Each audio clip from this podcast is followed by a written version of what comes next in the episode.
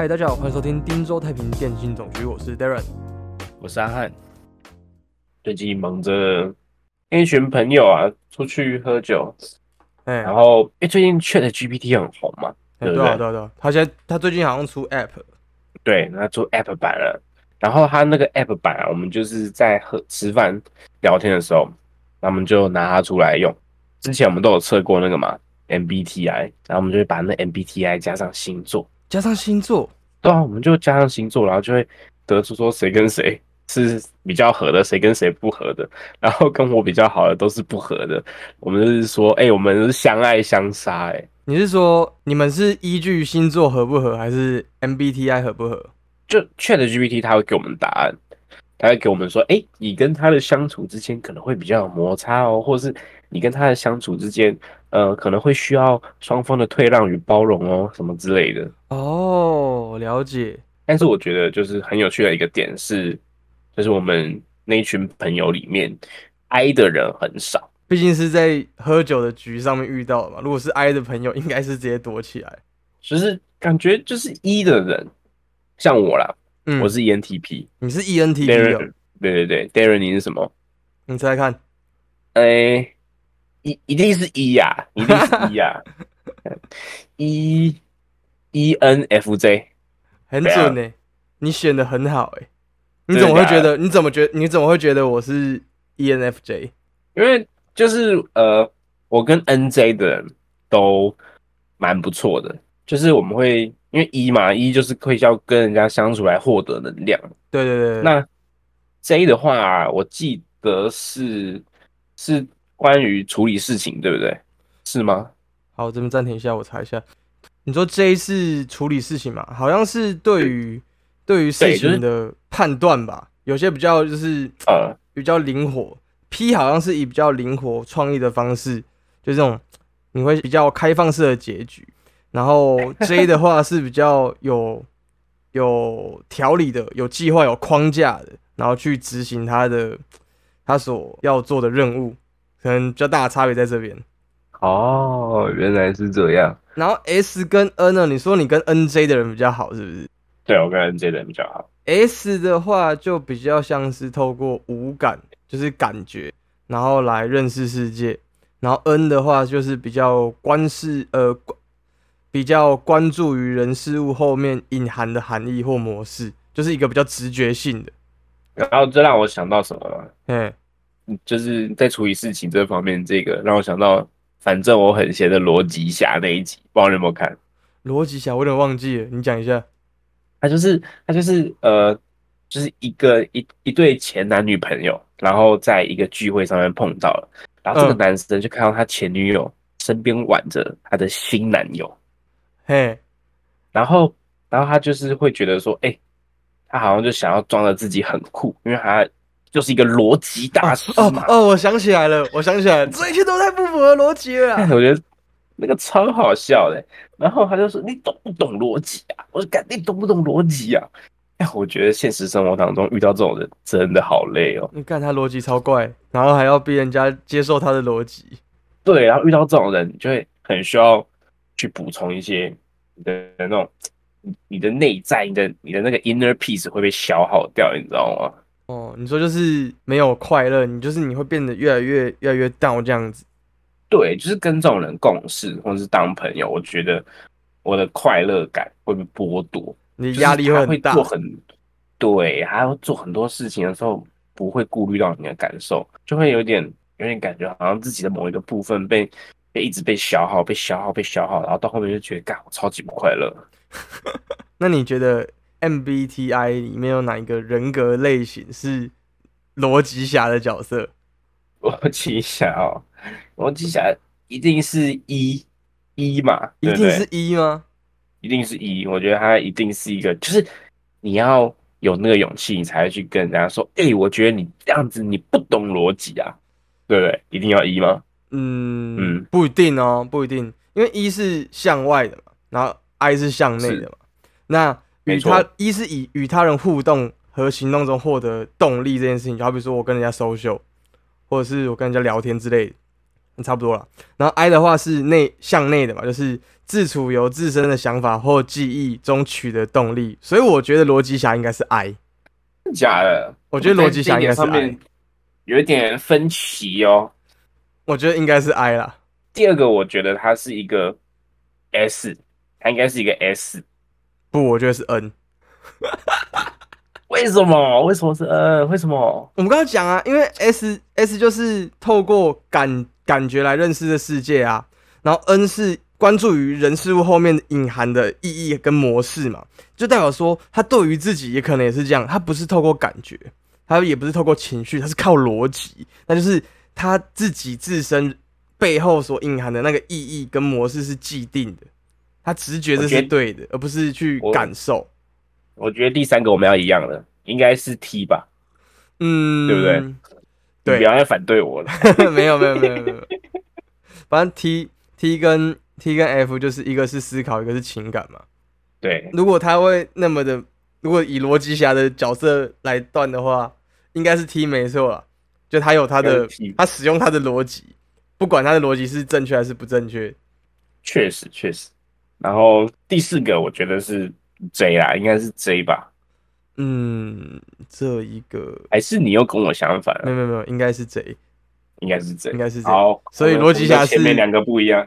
逻辑侠有可能是 I 呃 I N T J 或者是 E S T J，我来看一下，我来看一下是什么东西。I N T J 是建筑师，然后 E N T J 是指挥官。我就觉得说 ENTJ 好像比较符合逻辑侠，我觉得我觉得 I N T J 比较符说你去做合，就做。他是逻辑侠是一个思想家，一切都在他的逻辑计划之中。那我们是不是应该先定义逻辑侠？大家去看，反正我很闲的那个逻辑侠就知道啊逻辑侠是什么角色这样子。那大家欢迎去看那个，然后或也可以来信跟我们讨论你印象中的逻辑侠是什么样子。哦，也可以，可以在下方留言，你心目中的逻辑侠长怎样？没错，话说回来，就是我觉得啊，就是把那些快乐全员的兴趣当成工作，你会觉得会比较焦虑感吗？焦虑感吗？嗯，比方说你很喜欢咖啡，然后你就想要去开一间咖啡店，还是你会想要开一间 JPG 咖啡店，JPG 咖啡店是可能是先不用，还还不会到漏收客人的程度，是不是？我觉得到漏收客人的程度就有点有点，过了，就跟爱情一样，过了火。我觉得就有点把人家拿出来编的那种感觉，我觉得有点太过头了。可是我觉得他会这样拿出来编，我觉得也是一定程度的，他很热爱他的工作，所以他很在乎他的店，所以他觉得别人在践踏他的这间店。因为那一颗心对，因为那一颗心，他不喜欢多出来的那一颗。可能他今天一整天已经过得很不好了，然后又突然看到那一颗心就更不爽，可能生意本来就没有到非常好，我不知道啊我不知道啊，说不定还不错，说不定还不错。所以他是因为很焦虑，所以他才会选择去做出一个最不好的一个决定。啊，我这样讲好了，如果今天把兴趣当成工作，焦虑感会不会上升？其实是有可能的，因为兴趣不一定要用百分之一百的力气去做这件这个东西。我可以，就是我我一天播三十趴、四十趴出来做，我就已经很开心了，就当成嗯我一个每天补充能量的一个来源，或是每个礼拜之类的。但是如果今天变成工作，你就是无时无刻，而如果又是创业的话，嘿你，你就会更长时间跟这个东西绑在一起，然后再来是工作是需要赚钱的嘛，不然你干嘛？对你干嘛来去工作呢？对啊，那你既既然要赚钱，你如果在工作上你没有办法达到你原本想象的那个效益，你会不会觉得，难道我把我的兴趣变成工作错了吗？为什么我没有像其他人一样成功？就可能这个焦虑感会来自于其他比较成功者的比较，对对对对对对，就是这个比较会让人家有焦虑感。可是我觉得这样的比较，就是有一点是在跟别人讲述说，我觉得其实我没有那么好，我觉得是一种不自信、欸。哦，确实你会这样觉得吗？对对对，如果今天我对我自己的咖啡店很很自信，或者是像现在很多拉面店一样，他们对自己的东西很有自信，所以我就用这种位置很少的方式，然后你定一套简单的 SOP，就是你要在外面用贩卖机投钱，然后进来吃拉面，就这个 SOP。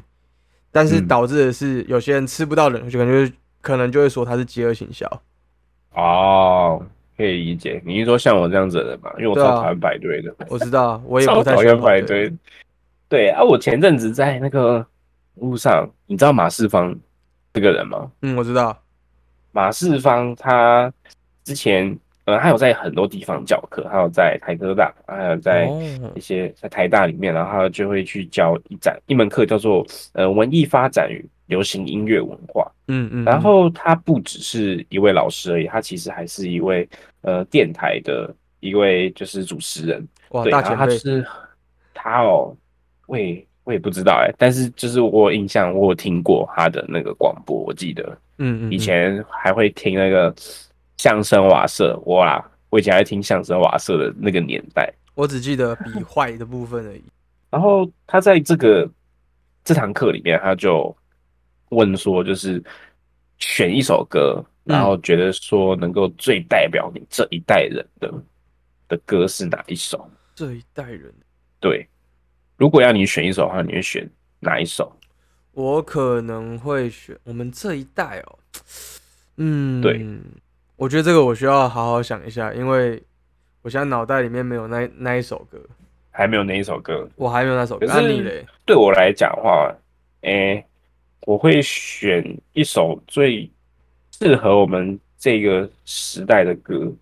会以为啊哪一首？或许或许是或许是五百了吧，我会觉得是五500百，对，五百了，可能是可能是心来再回啦，类为什么这种，为什么是这种？因为我因为我觉得这个醒来不一定是要是自己的恋人啊，我觉得是可以跟很多人，你的朋友、你的家人，你总有一天会体悟到说，就是我跟他会分离，可能你可能这辈子见他的次数可能就只有这样子而已。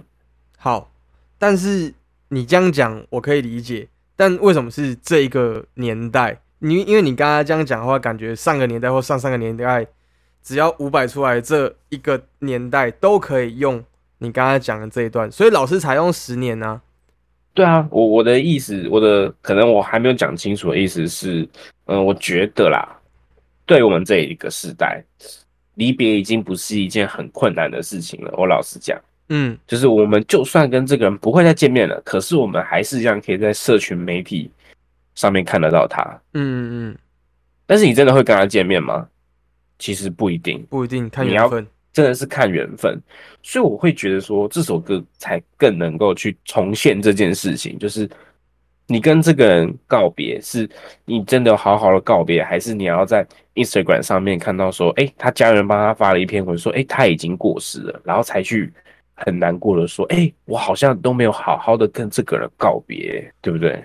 哦，所以哦对，，这是另外一个体悟啊。嗯，如果是之前那种通讯比较不发达的年代，你可能这个人没有见面，虽然你不会再见面，但是可能连他离去的消息你也可能拿不到。对，然后所以就不会有，就是你可能每一次离开，你就会觉得说啊，可能下一次见面已是永别的这一种感慨。但是我觉得放到现在，你反而是你终究要到失去的那一天，你才可以体会到那个感觉，而不是在你们每一次聚会离开的当下，你就有办法可以想到这件事情。对，哦，所以才会有人说，你可以把你未来的每一天当成你生命的最后一天来过，你就可你就可以更珍惜身旁的人事物之类的。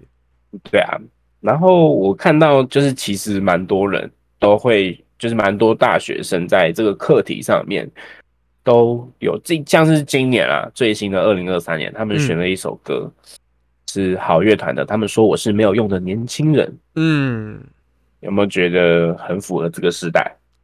毕竟我们也是这十年的嘛，对不对？对对对，但我觉得快不符合，快不符合了，为什么？因为我们，诶我想一下怎么讲，可能会符合我们这个时代，但绝对我我觉得不会符合我们的下一代。哦，怎么说？因为他们有比较高的自尊吗？不是，我觉得因为就是我们长大了，就是我们这一辈的长大了。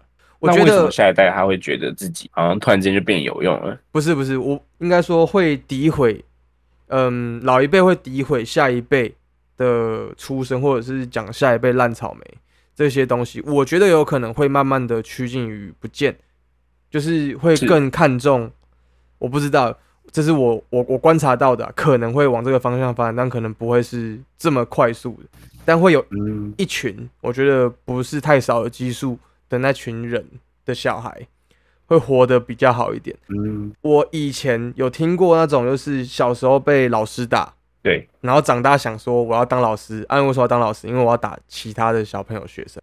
嗯，对但是有，就是以前以前有听过，不是我这个这一辈，可能再大个一轮之类的以上，他们可能会有有些人在小时候会有这样的想法，可是当他们长大之后，诶、他们就没有直接付诸执行。但是在他们的上一辈，就是好比说我们的上上一辈，就有些人就是专门我长大当老师，我就是为了要打学生。就有点那种我以前吃过大便，我也要你下一辈也吃大便的那种感觉，你这个你这个比喻有点烂，但差不多意思，有点像是家暴有点，像是哦，家暴者。对对对。对对，家暴的那种感觉。对。那那我们再回到这个哦、我有看了一下，就是他那个资料，二零一九年的嗯，那个歌是灭火器的《岛屿天光》，二然后甚至再回推到二零一五，也是这一首歌哦，哦，是不是很符合今天的日期？符合今天日期，我觉得对啊，确实，因为二零一四的时候开始有那个，诶、2二零一四是太阳花学运嘛？啊，我记得是二零一四太阳花学运，那为什么它二零一九、二零一五都是岛屿天光？我觉得有可能是因为这种学运的关系。我觉得是大家对于自己的民族凝聚力感觉又更更多了一点，因为一首歌啊，我觉得蛮蛮有趣的。啊，歌曲本来就拥有这样的魔力，可以聚人心。但是应该说是说，二零二一四之后过了这么久，你看到二零一九年都还这首歌哦，等于说过了五年之后，还是很多人觉得说，哎、那时候发生这件事情，其实还是在这一代这十年里面改变的一个轮转里面，一个时代的巨轮里面，你还是存在的这首歌。嗯，可是我们在这太阳花发生之前的二零一二年，你猜猜看，呃，是哪一首歌他们有选会选择说代表他们这一代的？二零一二年，二对零一二世界末日，呃，我想一下、哦，二零一二年有什么事？我觉得用事情来推。二零一二，二零一二就是你直接讲世界要毁灭。啊！我要直接讲了，就是五月天，五月天的歌，就是都是干杯啊，要不然就是哦 O A O A 之类的。那个时候的毕业毕业主打歌，好好笑。对，所以其实那时候会感觉说，哎，他们选这首歌的感觉是，呃，跟我刚刚讲《心爱的再回来》其实有点像，嗯，因为他们给选《干杯》这首歌，就是大家要离别了嘛，嗯，然后离，别的时候，就是从这个人生的这个阶段，然后迈向到下一个阶段之后，里面有一首歌词，我觉得写的很好，嗯，叫什么？就是高的笑点，低的哭点，却没成熟点。对不对？就是你出社会之后，真的你笑点变很高，可是你哭点就真的变很低哦。却变低就。看到很就看到很多事情，就是哦，感，就是突然鼻子好酸哦，就会觉得哦，感很暖，或者是觉得很有感情心酸酸的，嗯。但是真的要让你快乐的东西，那个条件要求就变很高了。小时候快乐很简单，但长大快乐却变得很难。对，这就是为什么我会觉得说，就是快乐全员这件事情蛮有趣的。很多人可能像像我们刚刚讲到 MBTI 一的这个人，他们会从跟人家交际里面获得到一些快乐全员。可是我觉得这并不一定是全部，哦，因为很多人就是像我之前问我个朋友，我们去吃完火锅之后，他骑摩托车载我回家，然后我就说，哎、那你觉得你的快乐泉源是什么？他就说他觉得他的快乐泉源是跟大家一起喝酒的时候，可是他也承认一件事情哦，嗯，他也承认说，就是喝完酒之后，其实真的很空虚这一件事。这个我有一个类似的心情过，就是我喜欢跨年的，但是我同时又很讨厌跨年。是因为你害怕就是散场狂欢后的散场吗？我不，我诶、应该说我不是害怕狂欢后的散场，我是不喜欢，我不喜欢那个哦不喜欢结束后的空虚感。其实这个空虚感在在大家去唱歌啊，或者大家一起出去玩，不管你做什么嗯事情，它都会结束的时候都会有个空虚感。我很少因为做完一件事情结束之后，或参加一个活动结束之后，是一个啊好满足那种感觉。我目前为止的人生好像还没有过。不过我觉得，哦，像我的话，我会觉得，呃，上一次让我可以延续快乐感觉的事情的事情，已经是，我觉得大概是看《星际义工队三》吧。哎、等一下，不要对爆雷！我跟你讲，我还没有找到我免费的票。没有没有，不会爆雷，不会爆雷。我只是觉得说，哎、就是我看完之后，我觉得那快乐就是是慢慢的，它不是像你刚刚讲的，就是哎、去 KTV 唱歌或者跨年，就是一下子就是很爆，多巴胺就直接快快速分泌。炸出来这样。对，我觉得可能会空虚的感觉是跟你会多巴胺分泌是有关的。像我看完这部电影之后，其实我会觉得说，哎、还蛮好看的。然后可能往后的三到四天是会有一种幸福感，就是快乐感哦是、是让你可以去面对一些很狗屁倒灶的事情。那我这样子解释一下好，就是你开心的那个速度，如果今天太快的话，它就是一瞬间的开心，或者是一个高峰的，你很快就达到高峰的开心，然后你掉下来的时候，那个速度会跟你上去一样快。我觉得可能说不定还比上去更快哦。哦，对，那个感觉真的很不舒服。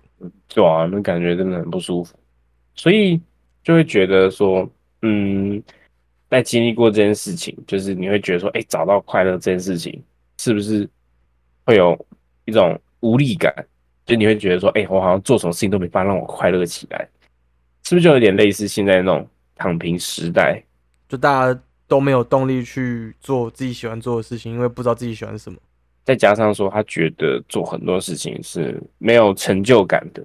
可能会跟我们现在的很多快资讯有关系。哦，确实，像之前我觉得，我觉得全是焦虑这件事情跟没有成就感，我觉得有一有一个影集，我觉得诠释的很好，嗯嗯嗯，叫什么？就是马男哦，BoJack the Horseman。嗯，我还没有看，还在我的口袋里。没关系，那我可以跟你讲一下，我觉得最符合，就是印象中最符合这些描述的一段那个他们的故事。他就是因为他就是怕会自己不红，所以他会做出很多的行为。嗯嗯嗯，然后他就会一直很焦虑，包含说他以前的阴影、现在的恐惧，或是甚至到未来的自己，还要对以前的自己所做的事情感觉到恐惧。嗯，就是你可能以前做的一些事情，它有点不道德，可是你就是会，你没有想到，可你在未来的自己想到之后，你就会很后悔说，啊，我以前为什么要做这件事情？哦，对，里面除了主角那个 BoJack 之外，嘿还有另外一个，我觉得也是剧中的灵魂人物，嘿，不是答案，我觉得是那个叫做 Sarah Sarah Lynn。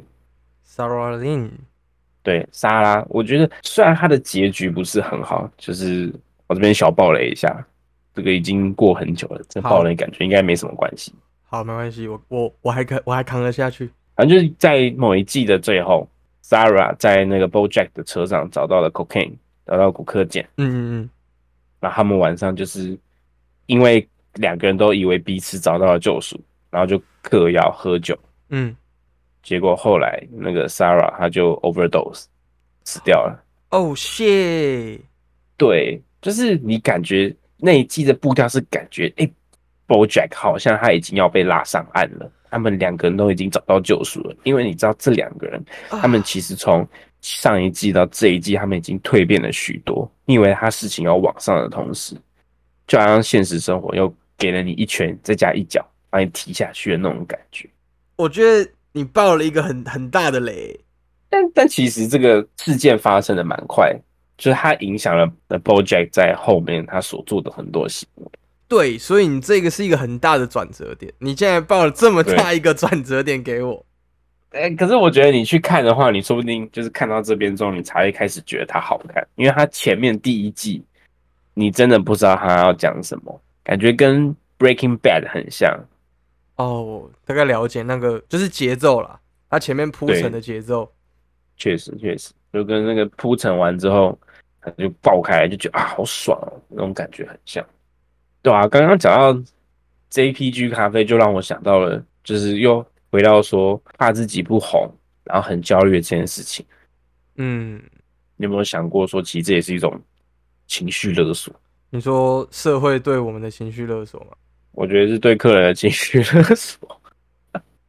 哦，对客人就觉得就会觉得说，客人你你就要给我五星好评嗯这件事情或许是他给他自己的一个情绪勒索，哦。怎么说？就是如果他今天他今天不在乎他的评分有高还是低的话，他只在乎他这间店有没有好，那他不应该，他不会做出就是后续的这些行为。嗯，就是为什么说这是对自己的一个情绪勒索，就是我应该要做到，我应该要达到这样才对啊。那、你今天跑出一个人，你怎么可以说我不好，然后来勒索自己说我很好，我应该要反击这件事情，因为我没有做错事。哦，可以理解。我觉得这感觉有点跟情绪勒索，就真的是有关的啦。包包含是不管是自己对自己，或是自己对客人，我觉得，我觉得对于焦虑这件事情，应该是要有更多自己排解的一个方式。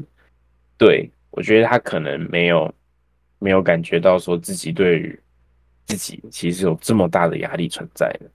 可能他没有把重心放在自己身上，而是放在店身上，所以他才会有这么大的这么大的动作吧。那如果我觉得，我觉得，我觉得这些事情都有一个最佳解。最佳解，好，我们最佳解，我们我们休息一下，我们等一下回来，我们来讲一下最佳解是什么。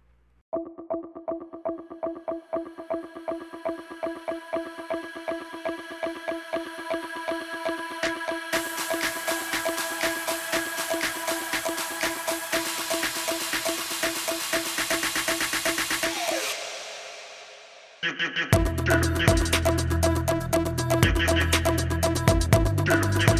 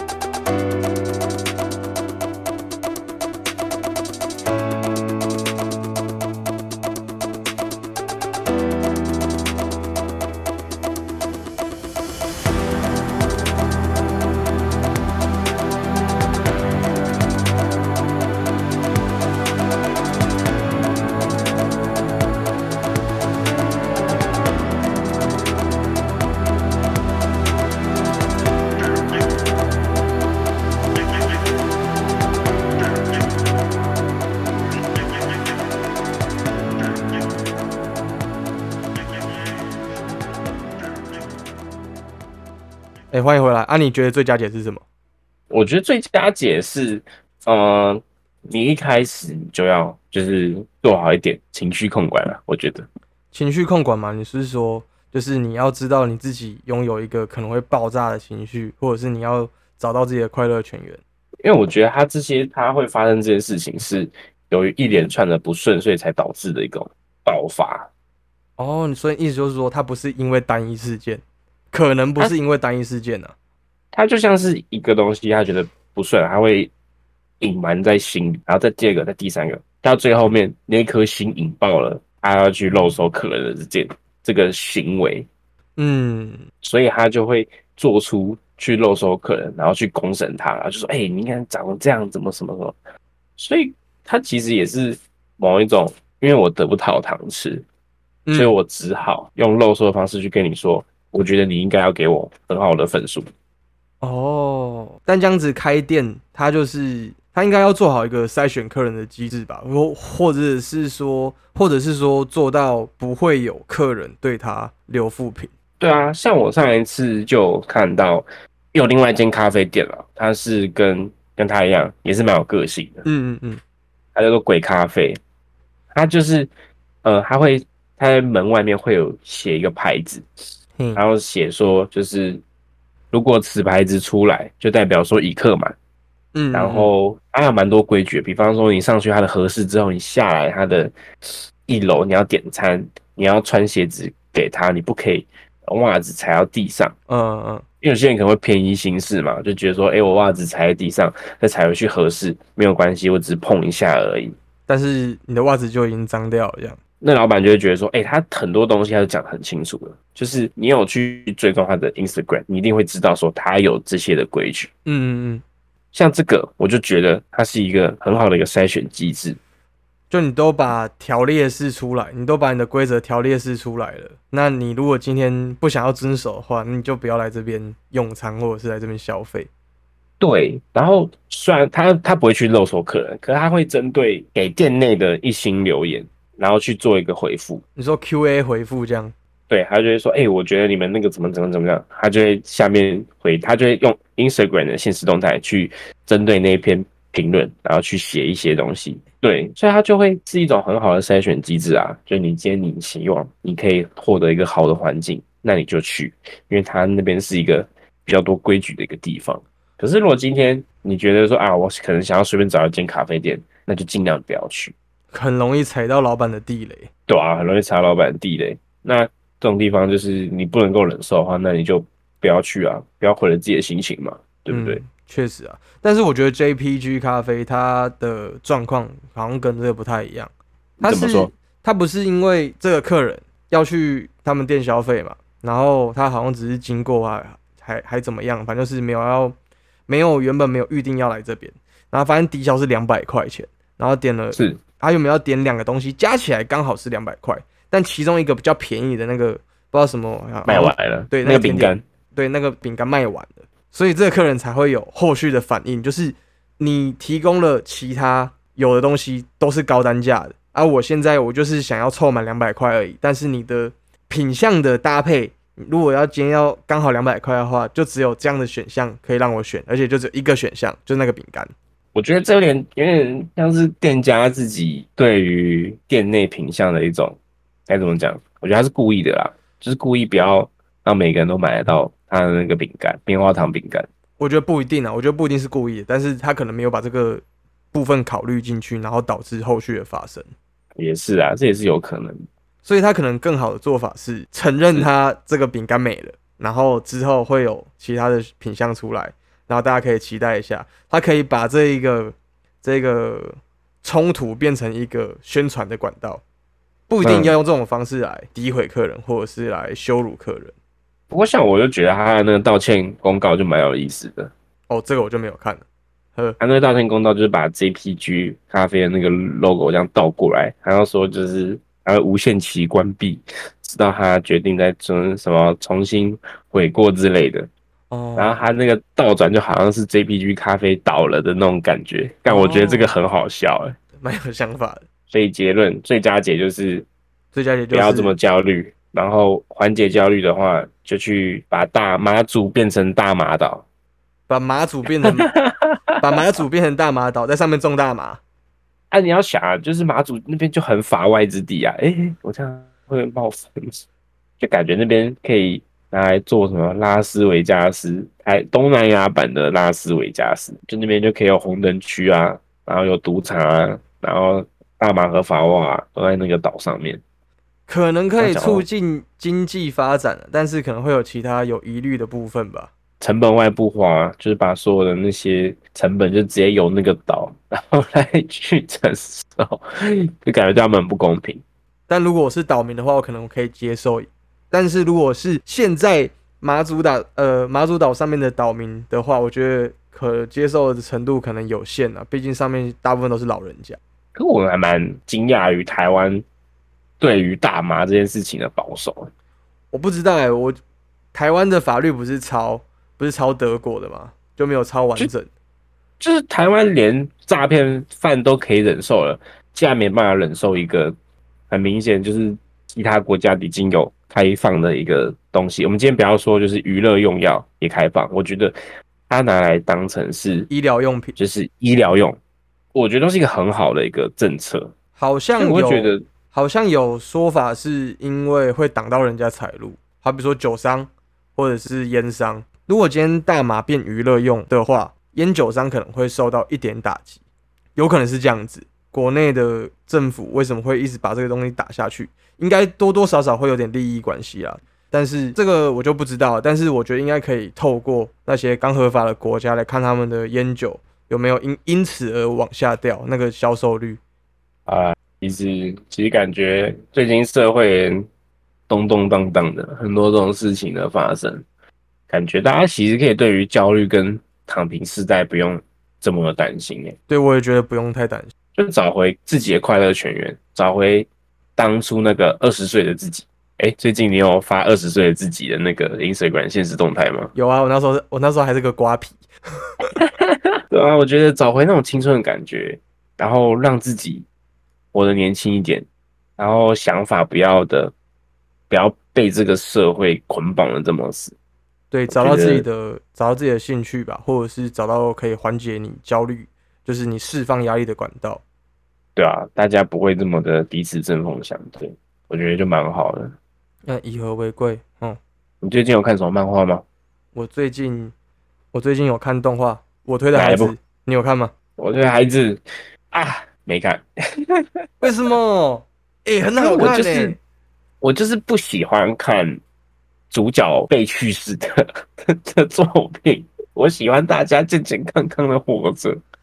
嗯，那如果是这样的话，我觉得我前老板有推荐我看一部，然后那时候我我我我跟我前老板很早就在追，然后他最近也动画化了，是。叫做《物理物理魔法师》，哦，我知道这部，我知道这部，对对对超好笑的，超好笑。有头发的一拳超人，有头发一拳超人，我二十岁的发型就长那样子。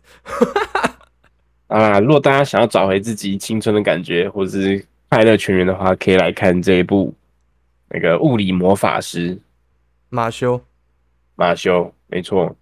那这一集的节目就到这边喽。好，谢谢大家，我是 Darren，我是阿汉。如果有想要给我们五那个什么建议的话，欢迎小盒子留言，哦，也记得给我们五星好评哦。拜拜。或在 Apple Podcast 下面留言也可以。好，我们下一见，啵。呃。